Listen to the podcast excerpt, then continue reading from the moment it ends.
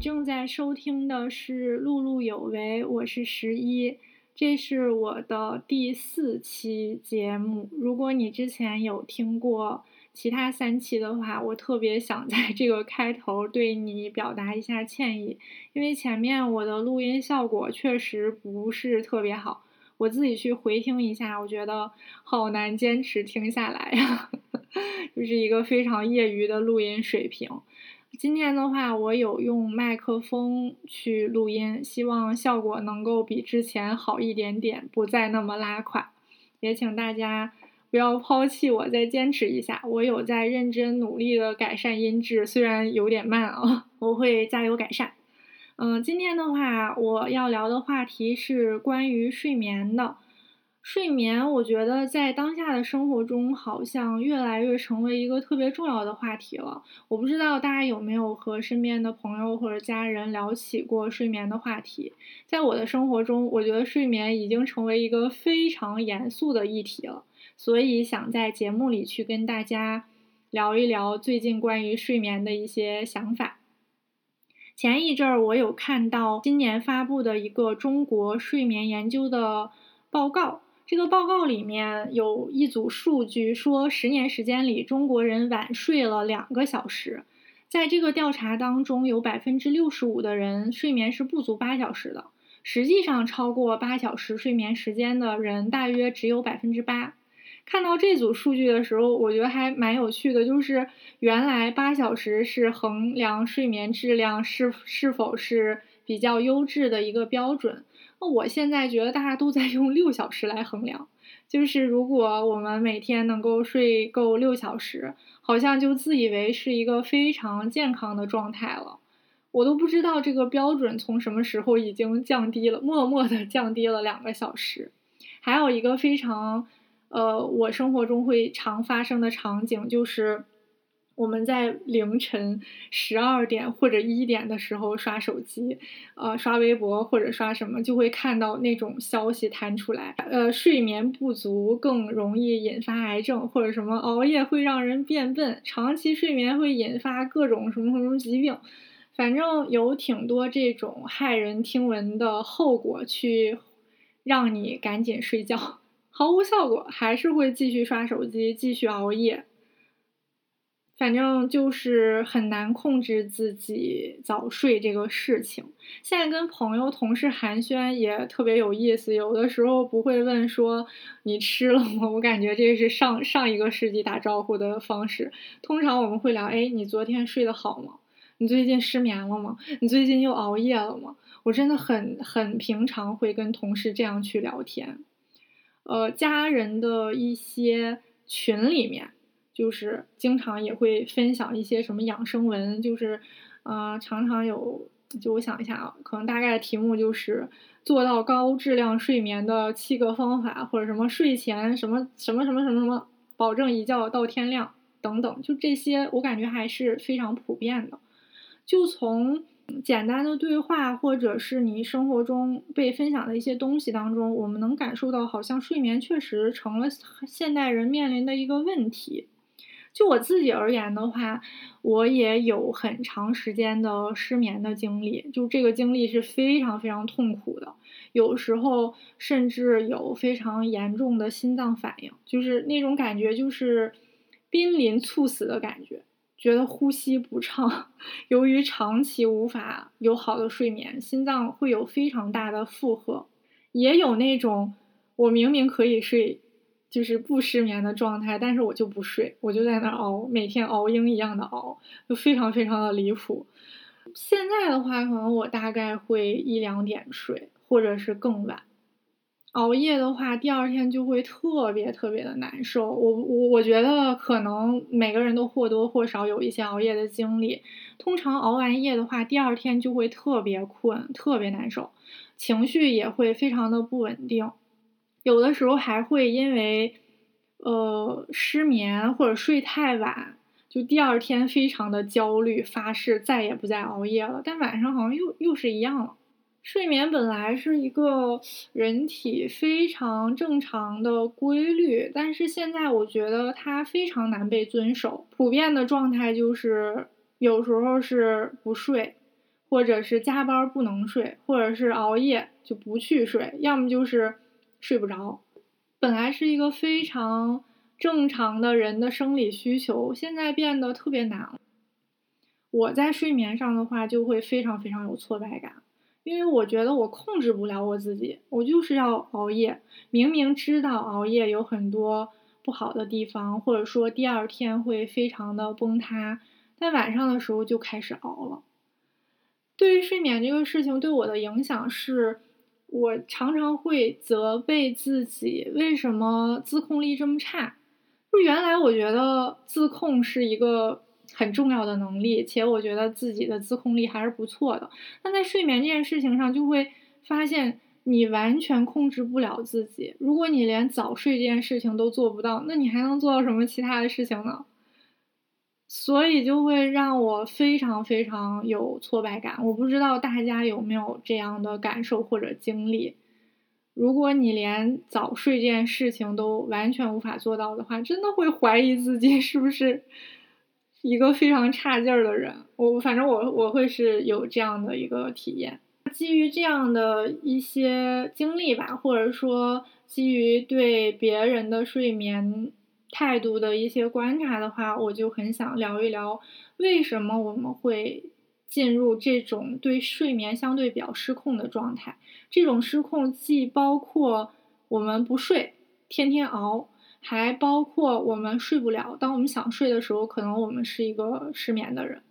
就这种失控，我觉得如果单从个体的角度去解释的话，也有点牵强，在于说，呃。它不太是一个非常个人化的问题，可能现在很多人都会普遍的去面临这个问题，所以我尝试去从更宏观一点的角度去理解我们现在对睡眠的失控问题。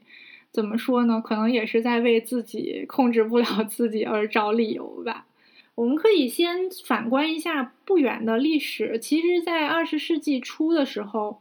人们大概的睡眠时间是十个小时的，现在是不是听起来非常的难以置信？竟然每天可以睡到十个小时。那时候有一句话说的是，人类三分之一的生命都是在睡觉的。这句话在当时就像公理一样，是不需要论证的，因为每个人就在睡这么多。那现在的话，我们可能连六小时都睡不到了。这个变化是怎么发生的？我觉得可以先来捋一捋。原本在人类慢慢的进化历史当中，睡眠是特别自然而然的事情，就像吃饭和排泄一样，它根本就不是一个问题。那从啥时候人们就开始琢磨睡眠这个概念了呢？主要还是随着理性和现代性的发展，在这个过程中就出现了对睡眠的贬低，理由是睡眠其实是无助于人们应运用理智或者是利用知识去求知的。那当意识或者说理性占据主导地位的时候，睡眠是一个没有能动性的部分，跟理性跟能动性相比，那睡眠就失去了它的价值。在早期的时候，有一些哲学家，他们对睡眠的否定可以说是非常夸张的程度。比较有代表性的是洛克和休谟。洛克认为睡眠它中断了上帝对人类的旨意和教诲，他觉得人就应该勤劳，保持理性。但是睡眠的这个过程就很可悲，因为在睡眠的过程中，我们不可以劳动。也不可能去保持理性，他觉得这是一个可悲的过程，但是睡眠不可避免。到休谟在他的著作《人性论》里面也提到，睡眠与狂热和疯癫一道构成了人类追求知识的障碍。总而言之，从大约十七世纪开始，其实在人类知识层面就会倾向于认为睡眠会使人退化到更低级、更原始的模式当中。它是一个抑制了更高级、更复杂的大脑活动的一个东西。在这种论调下的话，如果能够灵活的安排睡眠或者减少睡眠时间的话，其实是被认为可以赋予人更多的自由或者智慧。这时候可以说，在意识形态层面，睡眠的合理性就被动摇了。本来睡眠是一件自然而然的事，是一个符合生物规律的事情。但如果它不能对理智、对知识有贡献的话，它的存在就是一种不合理，被认为是一个负面的东西。但是不得不说，这个时候对睡眠的抵制其实还是停留在知识层面。在许多哲学家、知识分子的论述或著作当中，那时候并不像今天有很多很多的个体在真正的去抵制睡眠，或者对睡眠失去控制。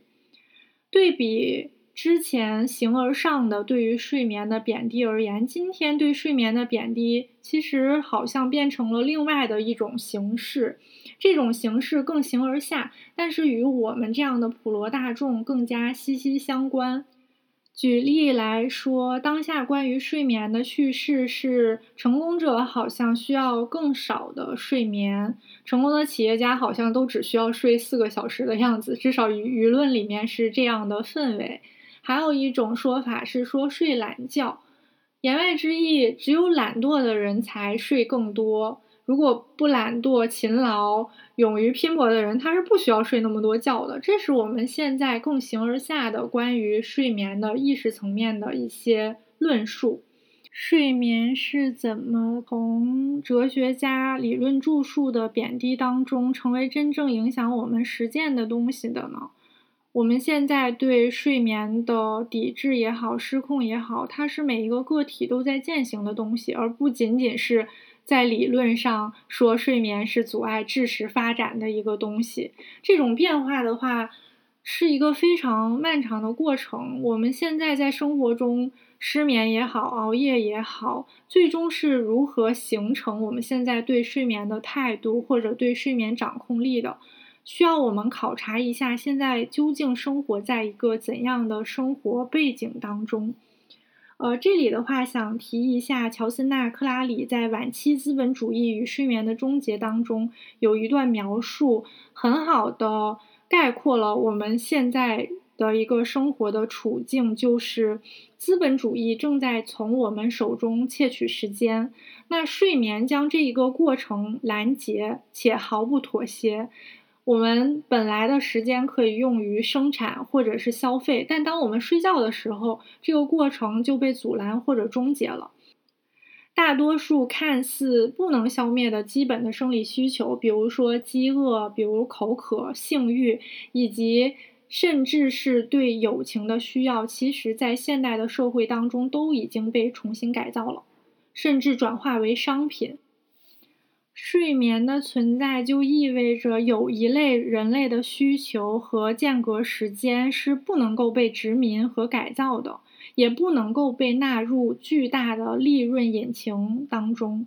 所以在全球化的当下，那睡眠是不是就变成了一个被资本仇视的怪胎呢？我们大体是生活在这样的一个背景下的，可以再结合自身的体验和感受来看一看。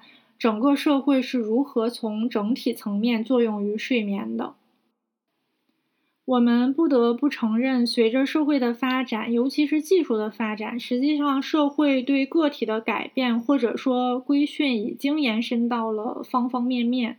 人的身体作为个体存在的一部分，肯定也正在接受这种巨大的改变。身体政治可能在现代社会是一个。空前被证明的议题。所谓身体政治，就是指社会权力以消费、政治制度、经济制度、法律制度调节和改变着人的身体实践。社会当中这些宏观结构的东西，正在改变我们身体对社会的应对方式，其中包括一些体育竞技，包括。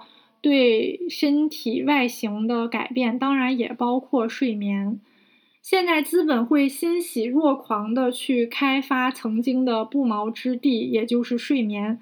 原本睡眠是无法被纳入资本主义生产或消费的过程当中的，但现在它正在被生产和消费所侵袭。人的身体本身它是具有有限性的，资本对于利益的追求其实是无限的。当有技术可以支持工人在灯火通明的车间去工作的时候，其实人类的睡眠结构就注定被改变了。这种改变并没有随着劳动权益的发展而发生变化，人们开始牺牲更多的睡眠时间用于生产劳动。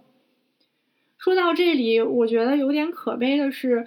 呃，当时可能由于劳动时间的延长，工人们在车间去更长时间的工作，生产更多的零件。但是反观我们现在的话，互联网大厂可能占用了更多年轻人的睡眠时间，十一点、十二点不下班，这也是非常常见的。但我们却没有如同之前的劳动工人在车间多生产出一些零件那样。反而是被一些奇奇怪怪的东西拖住，可能是无效的会议，可能只是单纯的为了表现自己的敬业，牺牲自己的睡眠时间，把它投入到所谓的生产当中。但这个生产是真实的生产吗？这也是非常存疑的。我们贡献了睡眠，但我们不知道为了什么去贡献了睡眠，可能真的只是被迫无奈。总而言之，当生产技术发展到能够充分利用一切时间的时候，那睡眠就成为了对身体控制的一个方面，也成了现代打工人非常身不由己的一部分。如果我们每天能五点下班、六点下班，可能我们对睡眠就会有更好的控制，就不会去熬夜，就会保障睡眠时间。但如果我们是十点下班、十一点下班，生产活动，所谓的生产活动或者劳动，完全挤压了我们全部的个人时间的话，通常我们的身体就会发出一个警告。这个警告是说，这一天都不是属于你的，因为这一天没有任何一刻是在你的自我意志下生活的。于是乎，我们就开始靠不睡觉来争夺属于自我的时间。熬夜仿佛是因为，如果我们连夜都不熬的话，那我们真的就不知道我们是谁了。从这个意义上讲的话，熬夜好像是一种抗争，抵抗生产性的活动过分的对人的全面侵袭。我们想去保留一点点属于自己的时间，但问题是，当我们用熬夜做出一点点反抗的时候。所有的后果会降临在我们自己的身上。我们因为熬夜而身体日益垮掉，因为熬夜而精神萎靡。其实并没有获得所谓的真正属于自己的东西。原本没有被工作穿透的睡眠时间，现在我们自己主动把它献祭出去了。在无眠的状态里，加速了我们自己生命的消耗和资源的枯竭。再来反观一下，我们想要争夺时间而不睡觉的时候，究竟是用什么东西填补了原本属于睡眠的时间呢？聊到这儿，我们就不得不提到，在现代社会当中，信息消费和内容流通对我们生活的全面侵占。我们一直都在不断的吸收过量的服务、信息、图像，甚至到了中毒的程度。我觉得。刚开始的时候是电视，现在是网络。我们更多的被同质化的锁在了室内沙发上、手机的屏幕里。当我们从疲惫的工作当中回到家里的时候，我们现在又迅速的把时间投入到各种信息、各种媒体上面。睡前刷手机可能是现代人非常非常普遍会去做的事情。看抖音、刷微博、逛 B 站，能够快速的在一天的疲劳之后分泌一些多巴胺，填补我们苦涩的生活。但生命整体已经被裹挟进了没有间歇的一个持续性的状态。我们要么在劳动，要么在被这些内容消费的东西所吸引，不是在生产就是在消费，要么就在娱乐。好像我们就。完全停不下来了，根本无法从这个花花世界当中抽身回来。我们不能够把时间给睡眠，自主的掌控意识好像成了每每一个人都去追求的稀缺资源。就是我不睡觉，那我就有这种资源，我就能够掌控自己的意识。我觉得这还是资本主义侵蚀的一种方式。它可能不像是商品，但是它转化成了图像、声音，或者是能量。这个能量，比如说，我们会因为不想去睡觉而喝咖啡、喝饮料，延长我们的待机时间。我们用待机时间再去消费资本所生产的东西。这样看下来，我们也是一个太合格的为资本服务的人了吧？熬夜好像就从一种驯服当中奔向了另一种驯服。除了熬夜以外，睡眠失控的另一个表现就是失眠。失眠无疑是一种非常非常痛苦的状态，有过失眠经历的人应该都能够感同身受。而且以现在的经验来看，非常多的人都或多或少的经历过失眠。现在失眠的药物、保健品也可以说是异常的普遍和流行。那为啥现在的失眠的人就这么多呢？我们怎么就要么不睡，要么就睡不着了呢？从某种意义上说，现今的普遍失眠与全球其他的剥夺和社会性毁灭是分不开的。在当下，作为每个个体的损失，失眠与普遍的去世界化的状态其实是一致的。哲学家列维斯纳有描述到这种状况，他认为我们所栖居的这个世界的某个地方，放眼望去。到处都是无意的暴力和它造成的人间疾苦，那这一瞥足以击溃我们的自满，让我们无法高枕无忧。现代人好像是被忧虑贯穿的，即便我们过着自己的正常生活，但是我们随时能够看到这个世界上它在发生什么。我们自己不在战争当中，也能够看到难民的遭遇。我们自己没有生活在上海，但是我们仍然会了解到疫情中的上海经历了什么，有多少荒诞和可怕的事情。失眠好像在某种意义上对应的是保持警醒的必要，是拒绝对普遍世界的恐怖和不公的一种视而不见。可以说，失眠是一种不安吧，努力让自己不去无视他人的痛苦。同时，也对可能降临在自己身上的痛苦的一种不安。虽然说失眠这种保持清醒的状态其实是无济于事的，我们就这样特别突然的睁着大眼睛不去睡觉，在痛苦中度过一个个漫漫的长夜，非常的煎熬。虽然这样非常无济于事，但是。可能外部的不安就到了这种程度，我们无法控制。当我们处在这种不安当中的时候，睡眠就变得非常的困难。其实失眠的话，它总是徘徊在专注自我和极端否定自我之间的。失眠的人，他没有排除对他人的关心，但在失眠的状态下，其实他人又是不在场的。他又是对自己极为关切的一种表现，因为可能在失眠的时候，我们是更专注于自己自己的感受或自己的境遇或自己的思考的。它是一种非常专注于自我但又否定自我的行为，而且失眠其实完全是没有行动力的嘛。虽然你有忧虑有担忧，你无论是关切他人还是关切自己。你失眠都会带来不了任何的改变。失眠就好像是现代社会的某种疾病一样，得病的人越来越多。但是我们不能把它单单归咎于个人心理素质不好或者个人心理健康有问题。就像所有人都得过敏性鼻炎的时候，那我们有理由怀疑空气当中有某种花粉容易导致过敏，道理是一样的。失眠对睡眠失去控制的这种表现，恰恰跟熬夜其实是一样的。其中不仅仅包含作为生物有机体的身体的概念，它更是作为政治身体或者社会身体，是一种集体性的身体概念。当内外的各种力作用于人的时候，就会发生熬夜或失眠的结果。换句话说。身体不是问题的起因，而是各种问题交织的一个结果。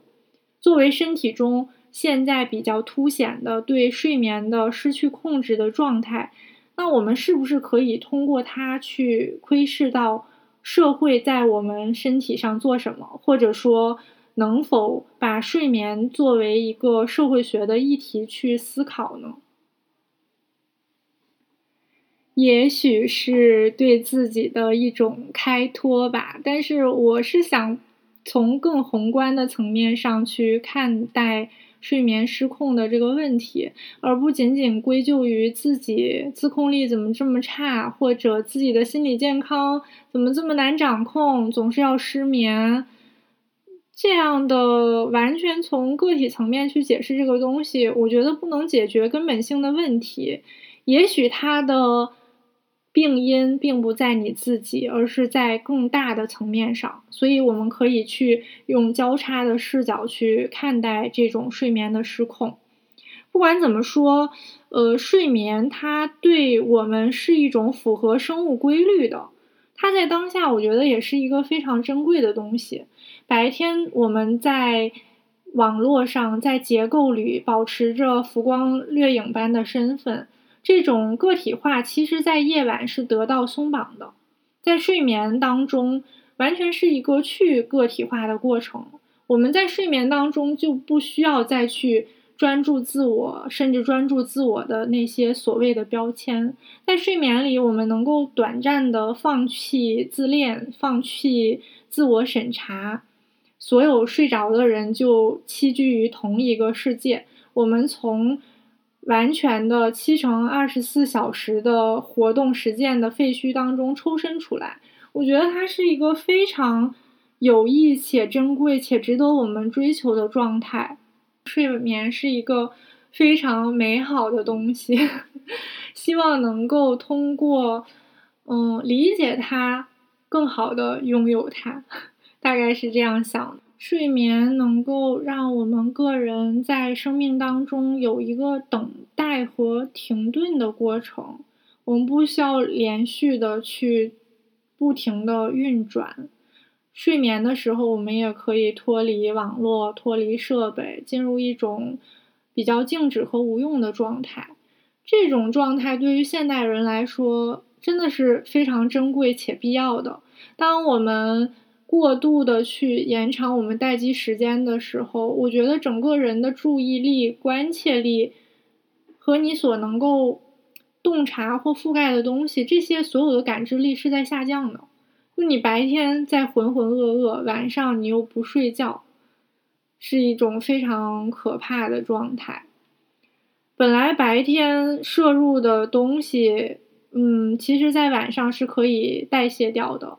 无论是药物、酒精，所有接触的信息，可以在晚上去做一个新陈代谢，也可以在晚上把淹没我们的一些各种情绪，比如说焦虑、恐惧、怀疑、朝不保夕的忧虑，这些在睡眠里都是通通不存在的。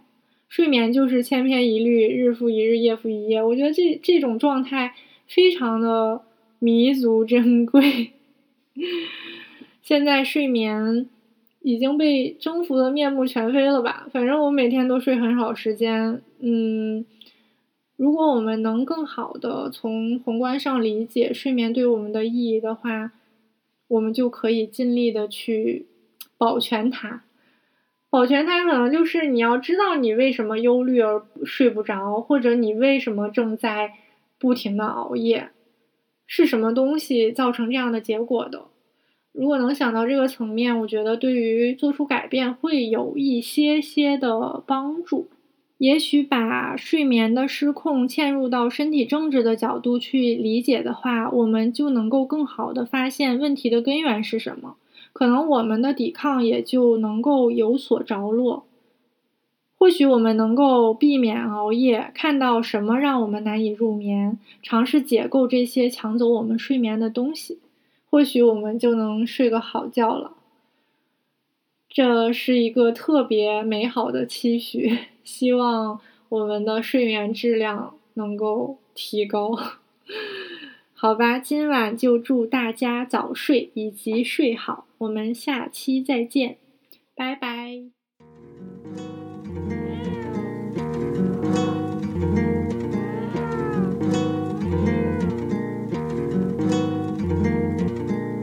当台上空空如旷野，台下泱泱成大河，崇拜、回味、高潮、眼泪，都有些不合时宜，或者说，这里需要一点灯光，对。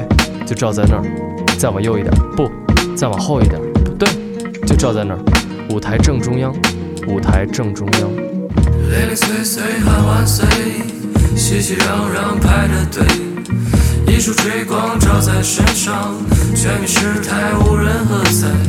零零碎碎喊万岁，熙熙攘攘排着队，一束追光照在身上，全民失态无人喝彩。孤独生孤独，泛滥的想吐，纵横交错的金属发酥。